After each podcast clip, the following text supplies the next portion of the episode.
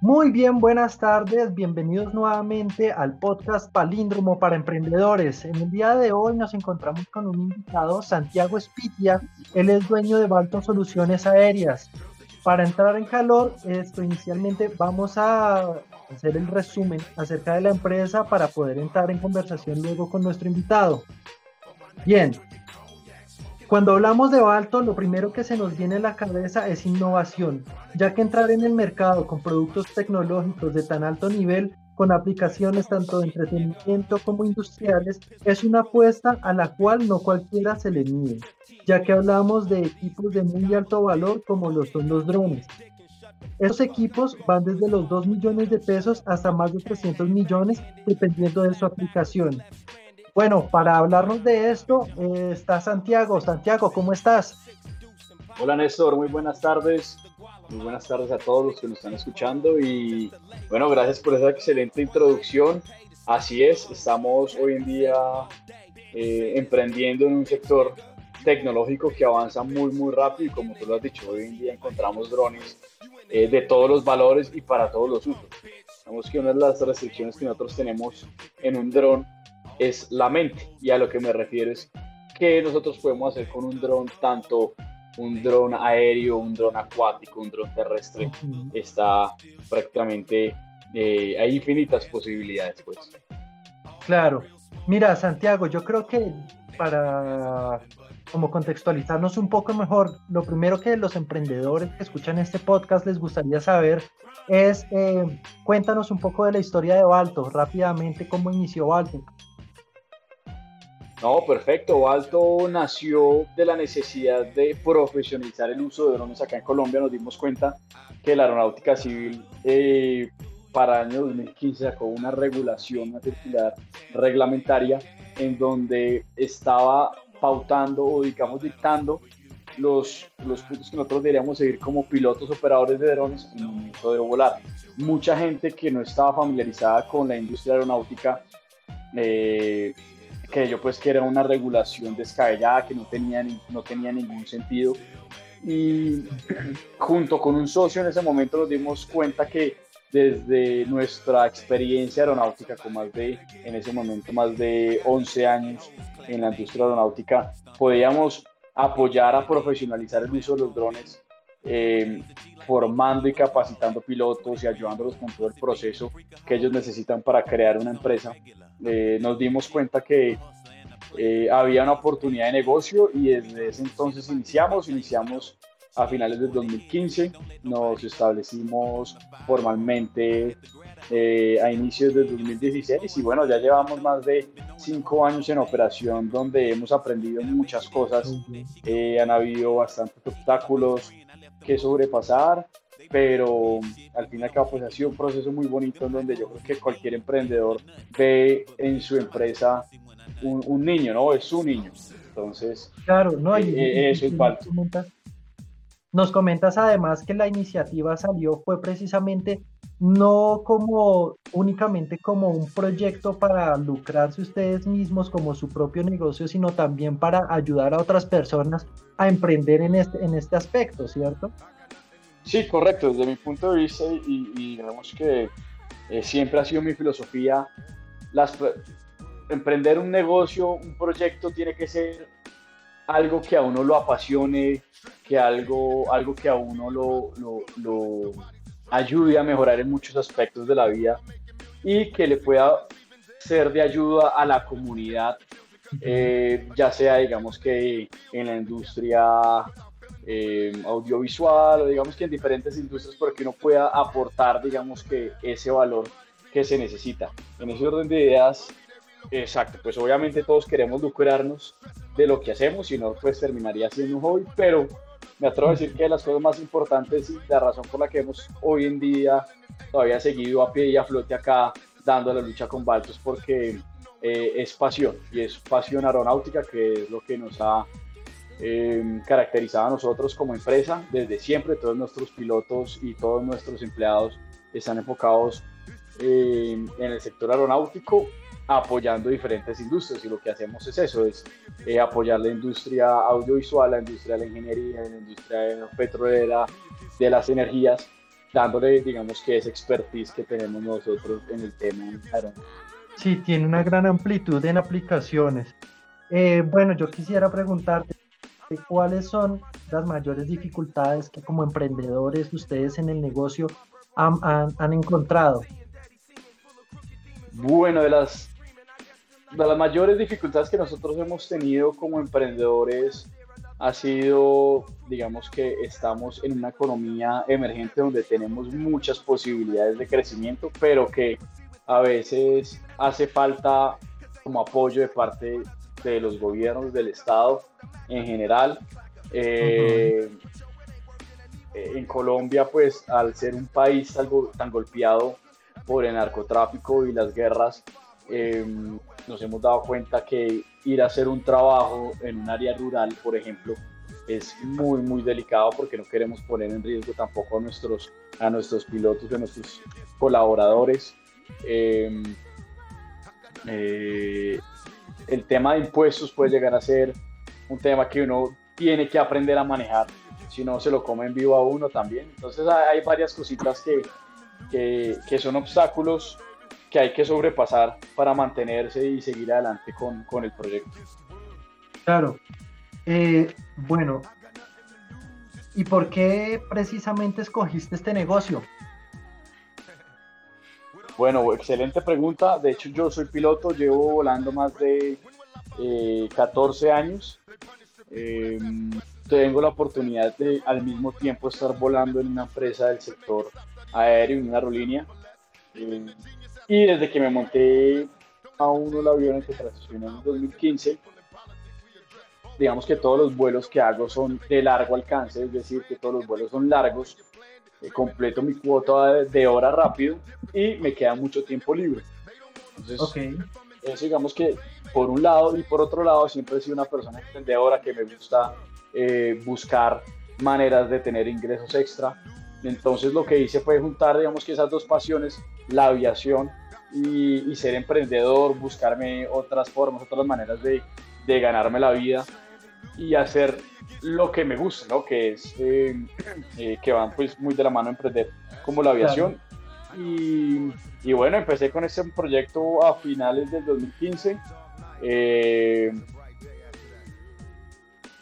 y digamos que lo, lo, que me atrevo a decir ha sido más, más interesante en esto es ver el crecimiento que hemos tenido desde ese entonces, ¿no? Empezar desde cero, empezar sin experiencia, empezar en una tecnología completamente nueva, innovadora, eh, y ya puede ser una de las empresas de, líder importante acá en Colombia en el sector de las aeronaves remotamente tripuladas y de los drones.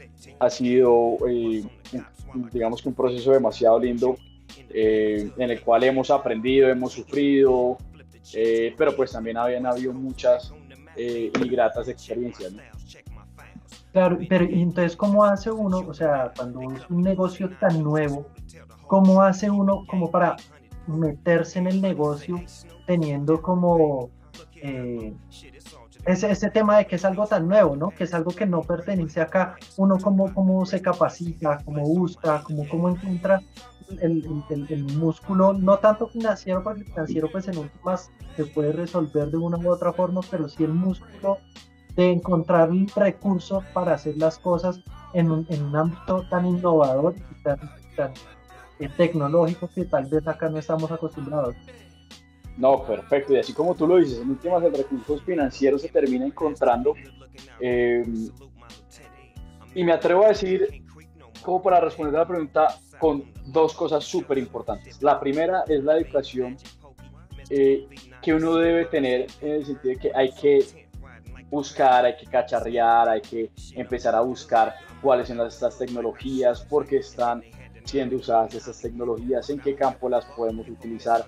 Eh, en la industria de los drones la tecnología avanza demasiado rápido, me atrevo a decir que esto, un dron es como un celular hoy en día, ¿no? Eh, eh, tenemos el celular 8 y a los dos años ya estamos con un celular completamente nuevo, tecnología completamente diferente, un celular mucho más potente.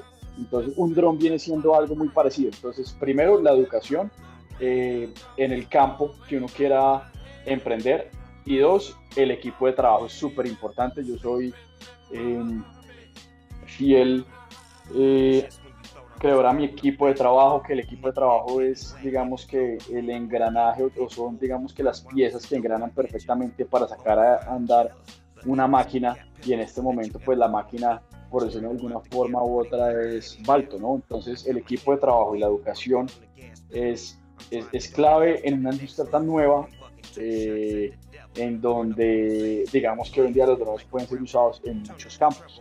Entonces así es como eh, hemos iniciado, así es como nos hemos mantenido y hoy en día, de hecho, parte de, de un programa súper importante que tenemos nosotros en, nuestro, en nuestra empresa para nuestros colaboradores son cursos que hacemos y mandamos a hacer a nuestros colaboradores eh, semestralmente. Siempre estamos buscando opciones. Hoy en día hay opciones tanto gratuitas como pagas en donde se, puede, eh, se pueden obtener excelentes herramientas y excelente educación Em, eh, que, que, nos ayudará a sacar adelante el proyecto como tal. Entonces digamos que si uno enfoca todo desde la educación, un excelente equipo de trabajo y lo engrana con la parte administrativa, con la parte operativa y con todo lo que esto conlleva, eh, me atrevo a decir que eh, estará haciendo un buen trabajo. Sí, bueno, ya con tu experiencia ya llevas más de cinco años con tu negocio, eso significa que de todas formas, eso te ha llevado a formalizar tu empresa y obviamente al formalizar la empresa significa que también tienes que tributar, ¿verdad? Eh, ¿Cómo es tributar en Colombia? Bueno, y de hecho, como tú lo dices, formalizamos y me atrevo a decir que lo formalizamos muy, muy pronto.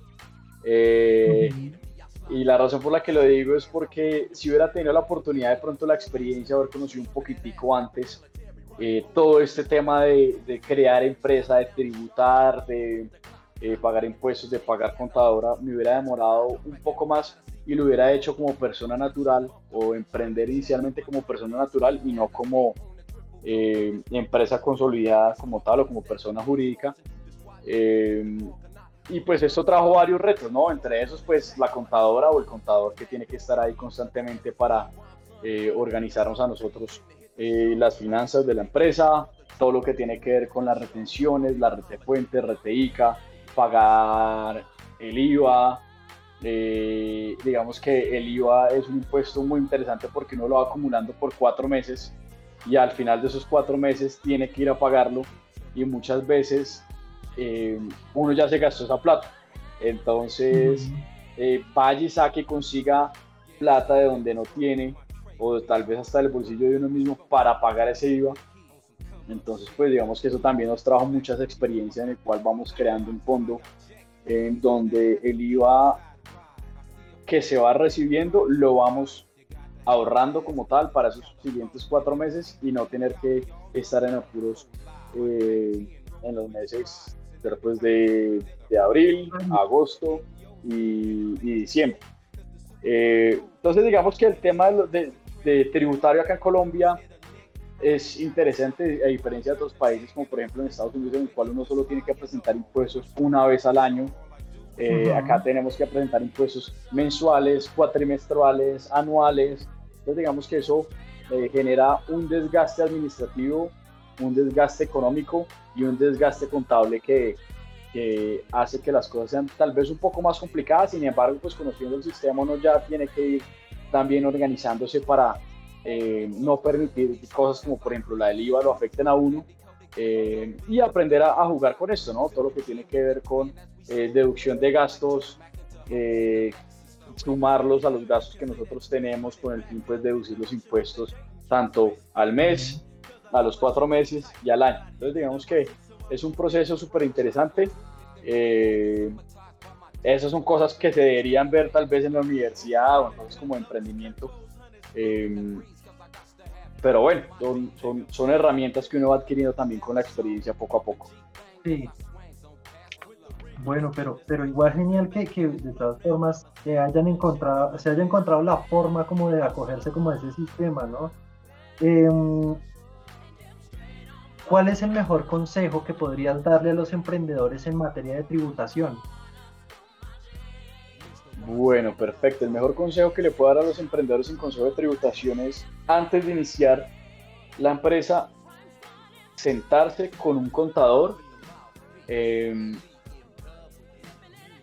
y que le explique cuál es todo el proceso y cuáles son todos los impuestos y cuáles son las retenciones y los porcentajes que yo tengo que tributar antes de empezar mi empresa, tanto si lo va a hacer como persona jurídica como si lo va a hacer como persona natural. Em, digamos que uno de los consejos que, que he tomado eh, leyendo, eh, y seguramente un libro que ustedes han escuchado, Padre Rico, Padre Pobre, o Guía para Invertir de Robert Kiyosaki, él dice que uno debe tener dentro de sus mejores amigos eh, un abogado, un contador, un asesor financiero, un asesor inmobiliario, un médico, y bueno, entre otros que en este momento no recuerdo, pero es súper importante uno poder contar con un muy buen contador que lo asesore y también la parte eh, bancaria, pues poder contar con un asesor bancario que esté pendiente y que sea en parte un amigo que uno lo pueda molestar en cualquier momento para que lo saque de X o Y chicharrón. Cosas tan simples como sacar un una certificación bancaria o algo tan sencillo que puede hacer un contador que es eh, sacar un RUT organizarte el RUT de la empresa de un día para otro si necesitas hacer algún cambio o cualquier cosa. Son cosas como esas eh, eh, el consejo que le daría a los nuevos emprendedores. Genial, genial. Sí, porque muchas veces encontramos que, y de hecho a mí me pasó en su momento, yo estuve tratando de emprender y de entrada teníamos el apoyo de un contador y de pronto de un momento a otro esta persona desapareció, era una persona eh, que era afín a mi socio, pero esta persona dejó de ayudarnos y, y aportarnos.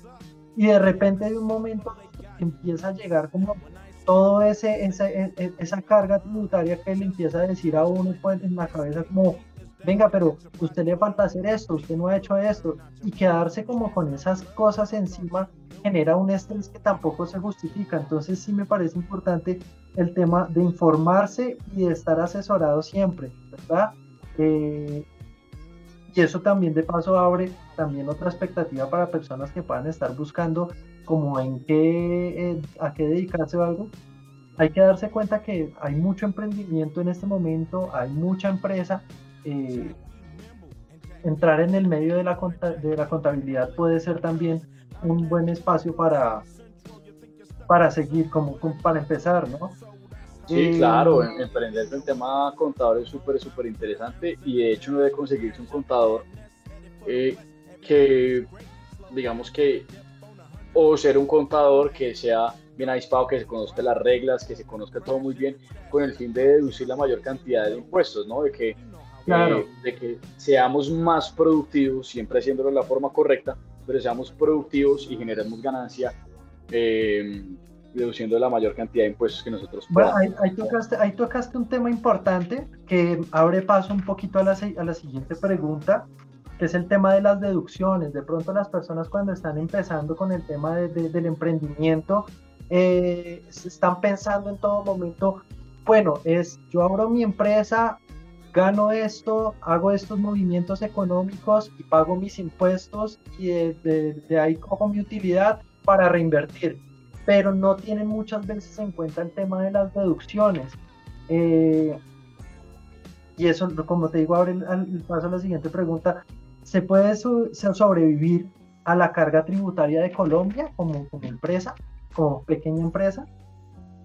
Es duro, pero me atrevo a decir que sí, eh, es complicado y lo que hemos venido hablando, hay que pagar demasiados impuestos de retención, RTI, RT Fuente, me he hecho cualquier cantidad de cosas. Eh, sin embargo, sí. Y hay gente que, por ejemplo, no tiene en cuenta que si yo tengo una reunión de negocios y me reúno con un cliente y invito yo el almuerzo o invito yo el café, pues esa factura me sirve para deducir eh, eh, reducir, digamos que, o, incluirlo dentro de los gastos que eventualmente me va a reducir la ganancia y me ayudará a pagar menos impuestos si lo estoy haciendo de forma completamente legal. ¿sí? Lo mismo, si yo tengo una reunión de trabajo y tengo que utilizar un Uber o un taxi para ir de punto A a punto B, ese Uber, ese taxi, es un gasto que tengo yo en la empresa y que puedo utilizar para reducir eh, o aumentar, digamos que los gastos, en teoría me reduce la ganancia y me van a, a, tengo que tributar menos sobre esto. Eh, digamos que todos esos gastos, gasolina, eh, cenas, si de pronto tienen una oficina y compraron un café, o si de pronto eh, me hizo cualquier tipo de gasto, el internet, por ejemplo, puede terminar siendo todos esos tipos de gastos y que me van a ayudar a, reducir, a reducir ingresos, por lo cual terminaré tributando menos. Entonces hay muchas formas en las que yo puedo em, tributar menos haciéndolo de forma completamente legal. O sea, esas deducciones las puedo sacar de todo lo que me cobren IVA, ¿cierto? Eh, incluso... ¿Cómo? Eh, sí, ¿vas a decir algo? ¿Incluso de qué? Incluso esto, yo iba a tocar precisamente el punto de la gasolina, como todo el tema de los transportes. Uno no se da cuenta, pero uno en transportes, uno gasta un montón de dinero, ¿cierto? Aporta un montón de IVA y uno nunca pide la factura cuando uno va a tanquear, ya sea moto, ya sea carro, y pues bueno, para la empresa uno sí pide su, cuando, cuando uno trabaja con una empresa, supongamos como domiciliario o en algún transporte que uno tenga que hacer, uno eh, hace, digamos, eh, eh, uno, uno, saca su factura, pero uno no tiene en cuenta nunca para uno mismo sacar las facturas y como emprendedores es importante pedir las facturas para que uno pueda tomar esas deducciones y aplicarlas en, en, en su tributación, ¿cierto? Correcto. Mm. De hecho, de hecho, ahorita que lo mencionan, no solo el tema del IVA, sino todo. Todo.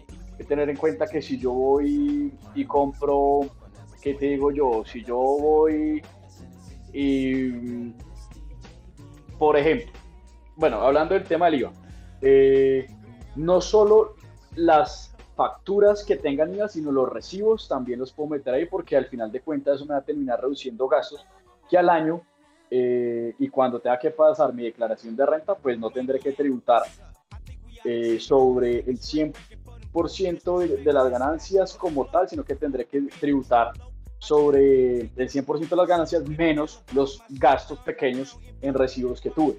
¿sí? Ahora te digo yo una cosa, si por ejemplo tú eres un emprendedor y vas a, a cualquier tienda de ropa y necesitas comprar ropa para una reunión que tienes al día siguiente, por ejemplo, un pantalón, un blazer, una corbata, una camisa, lo que sea.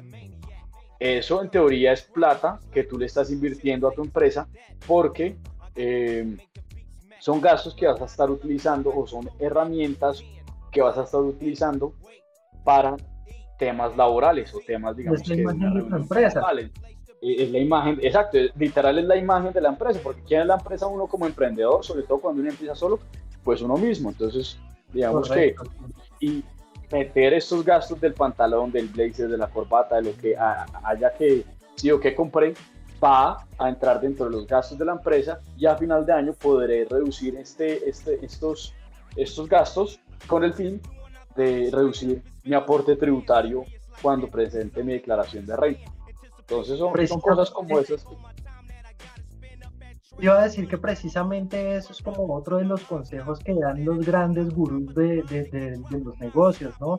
No recuerdo si fue Warren Buffett o Donald Trump el que, el que mencionó en algún momento que hay que involucrarse tanto con la empresa que los gastos propios de uno sean parte de los gastos de la empresa para que en un final, como uno está trabajando y como uno se está metiendo en ese medio, la empresa sea la que realmente pague por, las cosas que, que, uno es, porque como te digo, uno es la imagen de la empresa, uno es básicamente la empresa con los socios, con los trabajadores y demás. Entonces, digamos que el hecho de presupuestar los costos eh, de, iniciales, pues eso está muy bien, pero también presupuestar los costos para uno, por lo menos los costos básicos, no los lujos, sea, si yo ya quiero comprarme un carro de lujo, si yo ya quiero comprarme cosas de lujo que ya no le aportan a la empresa, sino son gustos propios, eso va por cuenta mía.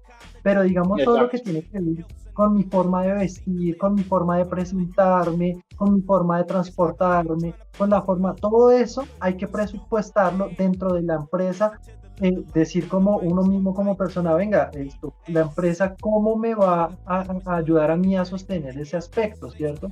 Y uno muchas veces sí reclama eso como trabajador, pero como emprendedor uno dice, bueno, eh, la empresa tiene que funcionar dentro y tiene que ser sostenible dentro de lo suyo, dentro de lo propio, pero lo mío yo busco por aparte cómo me compro unos zapatitos o miro a ver cómo me compro un trajecito con otros ingresos que yo tengo, sobre todo al comienzo que es tan difícil que las empresas no están generando retorno, sino que están generando, eh, eh, están apenas buscando cómo llegar al punto de equilibrio. En ese momento en que se llegue al punto de equilibrio, ya digamos que se puede zafar un poco de eso, pero eso es, desde el principio es importante tener claro que esos gastos son importantes para la empresa.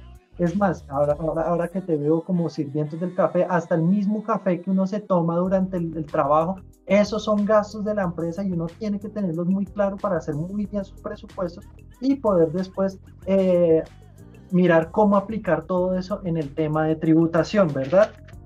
Bueno. Así es, Néstor. Incluso, y qué pena dice que vamos a seguir con la siguiente pregunta, pero incluso el tema del vehículo. Eh, sí. Eh, digamos que ahorita nosotros en Balto necesitamos comprar una, una, camioneta 4x4 porque muchos de los trabajos que estamos haciendo han sido de campo, en carretera destapada, entre eso. Entonces, digamos que lo que voy a hacer prácticamente es vender mi vehículo, comprar un nuevo vehículo 4x4 que ya quedará a nombre de Balto y pues de en adelante todos esos gastos serán de Balto, gasolina, cambio de llantas, cambio de frenos, mantenimiento, eh, entre muchas otras cosas. Y no lo estoy haciendo, digamos que por, por deducir impuestos, no, literal, son gastos que va a estar utilizando dentro de la empresa, pero que eh, en últimas le pertenecen a la empresa, porque te voy a ser honesto, si fuera por mí, yo con Uber me transportaría para arriba y para abajo en la ciudad de Bogotá, ¿sí? pero muchas veces para temas empresariales sí, lo necesito, sí necesito un vehículo pues como tal eh, para transportarme a punto B, sea en finca, en la ciudad, área rural, área urbana. Sí, sí, sí. Es súper interesante para tener eso en cuenta también. Eso es clave, claro. Esto, bueno, entonces seguimos con la siguiente pregunta. ¿Cómo hace uno para permanecer dentro de la legalidad tributaria? Nosotros vemos que siempre hay muchas personas que le comentan a uno y de, limpios, por lo general otro tipo de negocios, pero hay muchos negocios que aparecen que no, que nosotros tenemos doble facturación, que eh, eh, se justifica realmente hacer esos manejos y, arriesgarse de pronto más adelante a ser descubierto y que le genere multas o incluso eh, acciones penales o alguna cosa, o es realmente viable eh, permanecer uno dentro de la legalidad tributaria? Bueno, buena pregunta. Eso el tema de la doble facturación no sé qué es. Entonces, seguramente si es viable, eh, si es seguramente muy viable eh, mantener dentro de la legalidad tributaria. Lo que les digo ahí es que buscar la forma de mirar qué gastos me representan a mí, qué gastos puedo yo incluir eh, para la empresa con el fin pues de, de, reducir digamos que el aporte tributario que tengo que hacer yo al Estado, eh, ya sea semestral, anual, cuatrimestral o mensual.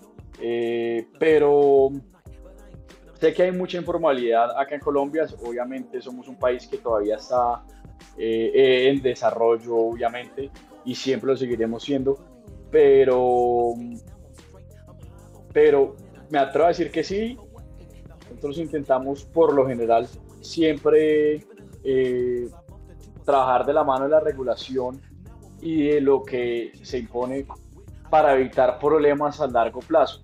Eh, porque sabemos que hay penas muy, muy graves, tanto multas como por ejemplo el IVA, que es un impuesto que da cárcel, entonces, pues nos curamos mucho en salud en ese sentido.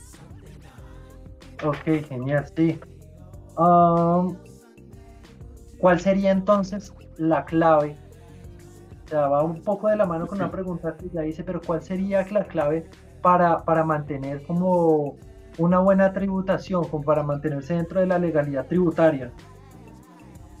Listo, para mantenerse dentro de la legalidad tributaria, importante dar con un buen contador, eh, súper eh, importante lo que les había mencionado anteriormente, donde nosotros vamos a, a, a deducir la mayor cantidad de, de, impuestos o digamos que generar la mayor cantidad de gastos que en realidad tenemos eh, para reducir ganancias y que al final de año estemos tributando menos, eh, mantener la contabilidad al día.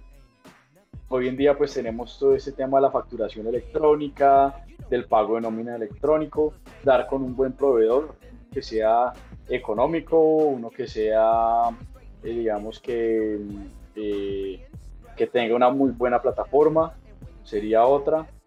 Y,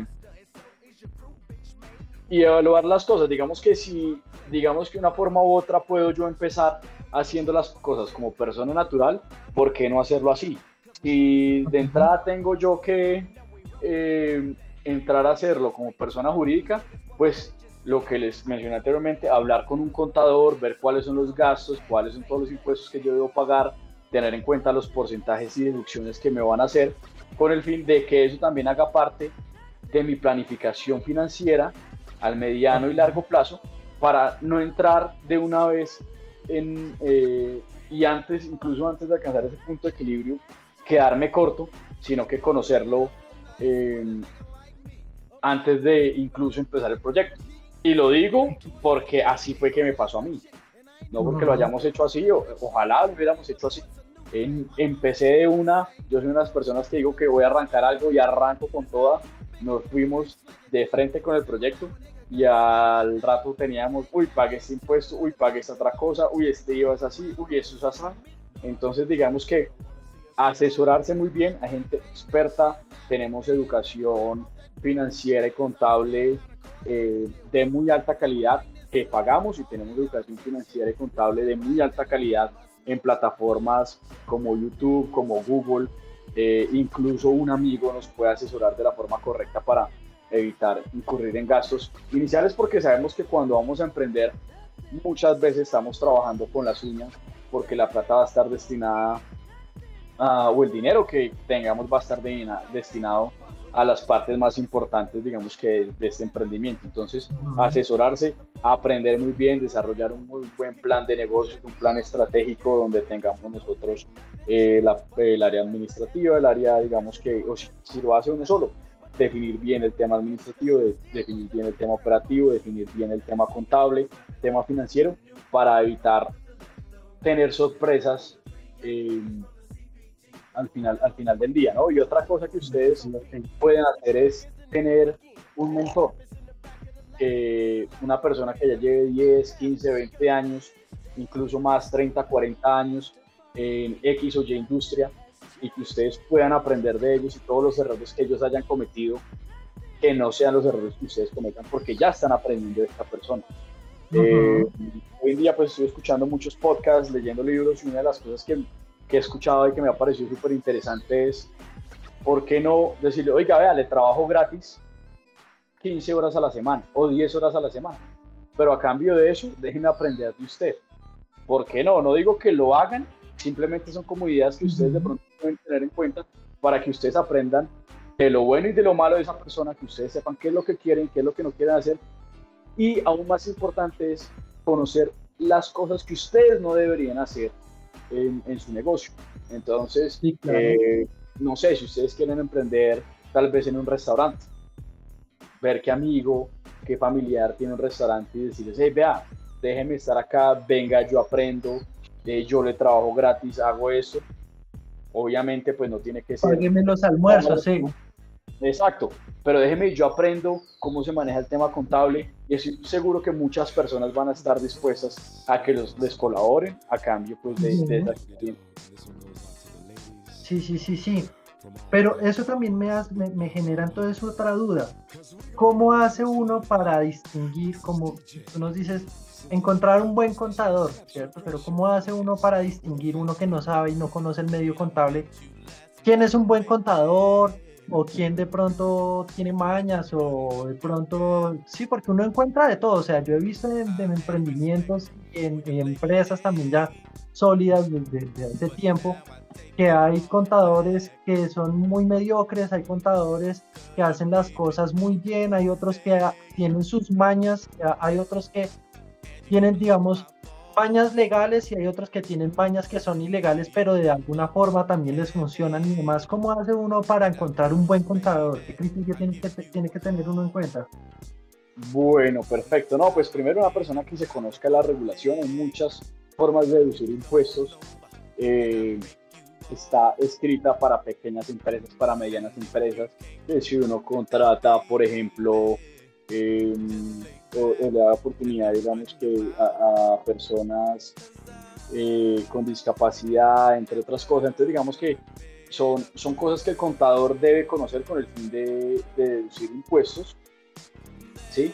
Eso por un lado. Y por otro lado, eh, digamos que dar con un buen contador es complicado, pero si tienen amigos emprendedores, estoy seguro que en este foro para emprendedores que estás creando acá tú, eso, eh, van a haber muchas personas que lo van a estar escuchando y se puede crear eventualmente un grupo y que esas personas que van a empezar a emprender puedan tener contacto con otras y preguntarles, hey, ¿qué tal es tu contador, Santiago? Yo les voy a decir, hey, mi contador es XYZ, tiene esas cosas súper bien, le hace falta esto pero que después pueda ir donde, no sé, Pepito. Hola Pepito, ¿qué tal es tu contador? No, mira, mi contador es este, este, este. Esas son cosas positivas, esas son las cosas en contra que yo he encontrado. Eh, y, que, y, que se genere como ese banco de emprendedores donde uno pueda, o el emprendedor, llegue, pregunte y no solo haga preguntas en el tema contable, sino, hey, ¿qué banco le funciona a usted mejor? Porque te voy a decir una cosa, puede que el BBVA me cobre a mí cierta tasa cuando Bancolombia me cobra otra y cuando el Citibank me cobra esta otra diferente. Entonces, que el emprendedor pueda tener, tenemos que cerrar herramientas, tanto ya sea por medio de un banco de emprendedores o un grupo de amigos y, ver cuál es la que le funciona a uno. Recuerden que el voz a voz para los negocios es súper importante porque el voz a voz es lo que más clientes te va a traer y el voz a voz es seguramente eh, una gran forma de educarte inicialmente en temas de, de emprendimiento. Ok, Santiago, sí, muchísimas gracias.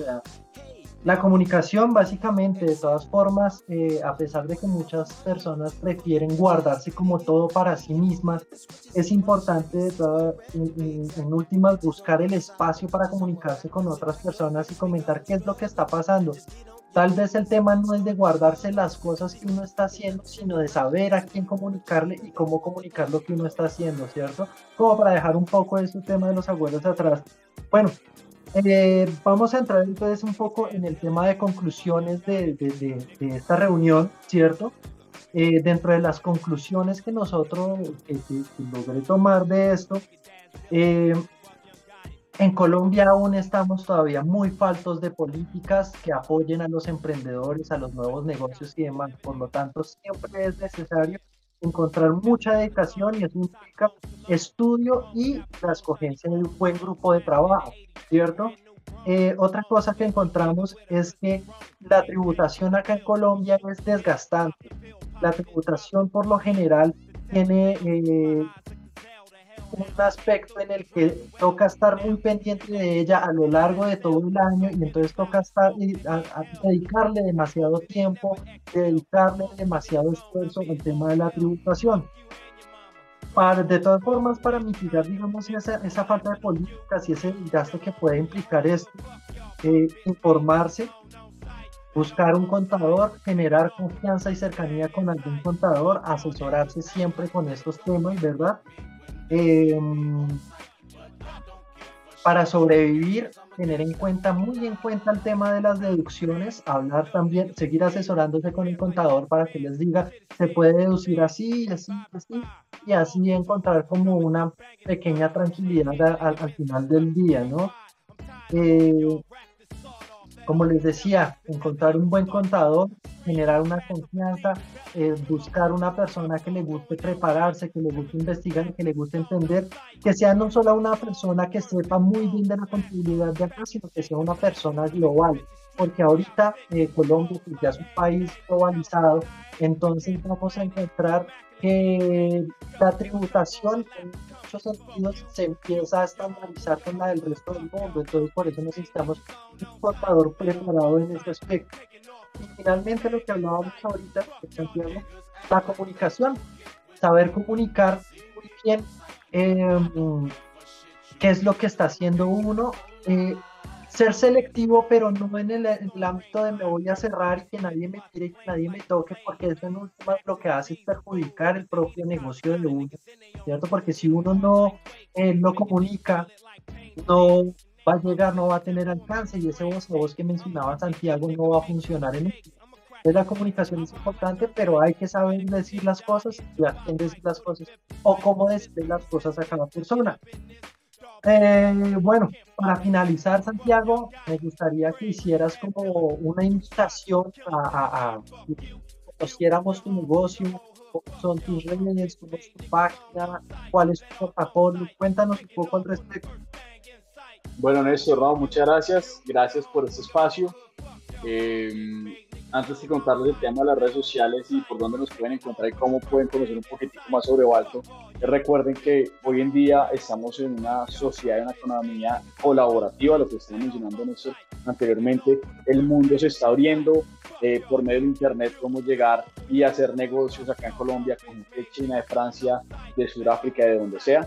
Entonces, eh, creen alianzas estratégicas, son súper importantes, les va a ayudar mucho tanto en el tema contable, financiero, administrativo, práctico, lo que ustedes requieran. Eh, y nos pueden encontrar en redes sociales como Valto Soluciones Aéreas, eh, B pequeña, Valto, como vuela alto, Soluciones Aéreas y en internet vamos a estar como valto.co. Ahí van a encontrar todos nuestros servicios, todo lo que hacemos, quiénes somos. Eh, y recuerden que nosotros somos eh, unos aficionados a la aviación que hemos tenido el gusto de trabajar en la aviación, volando aviones y volando drones. Y eso es lo que en realidad nos caracteriza, estamos haciendo lo que queremos y de parte eh, emprendiendo y ayudando a transformar poco a poco eh, nuestra economía y, socialmente pues ayudando acá a los demás. Bueno, Eso, muchas gracias. Santiago, muchísimas gracias a ti por tu experiencia, por tu colaboración. Yo creo que los emprendedores que escuchen este, este, este podcast van a encontrar herramientas muy útiles para mirar cómo enfrentar eh, eh, estos aspectos tributarios antes de lanzarse al ruedo, ¿no? Eh, yo les agradezco muchísimo a todas las personas que están escuchando y bueno, un abrazo muy grande y buenas noches. Buenas noches. Chao, Néstor, gracias.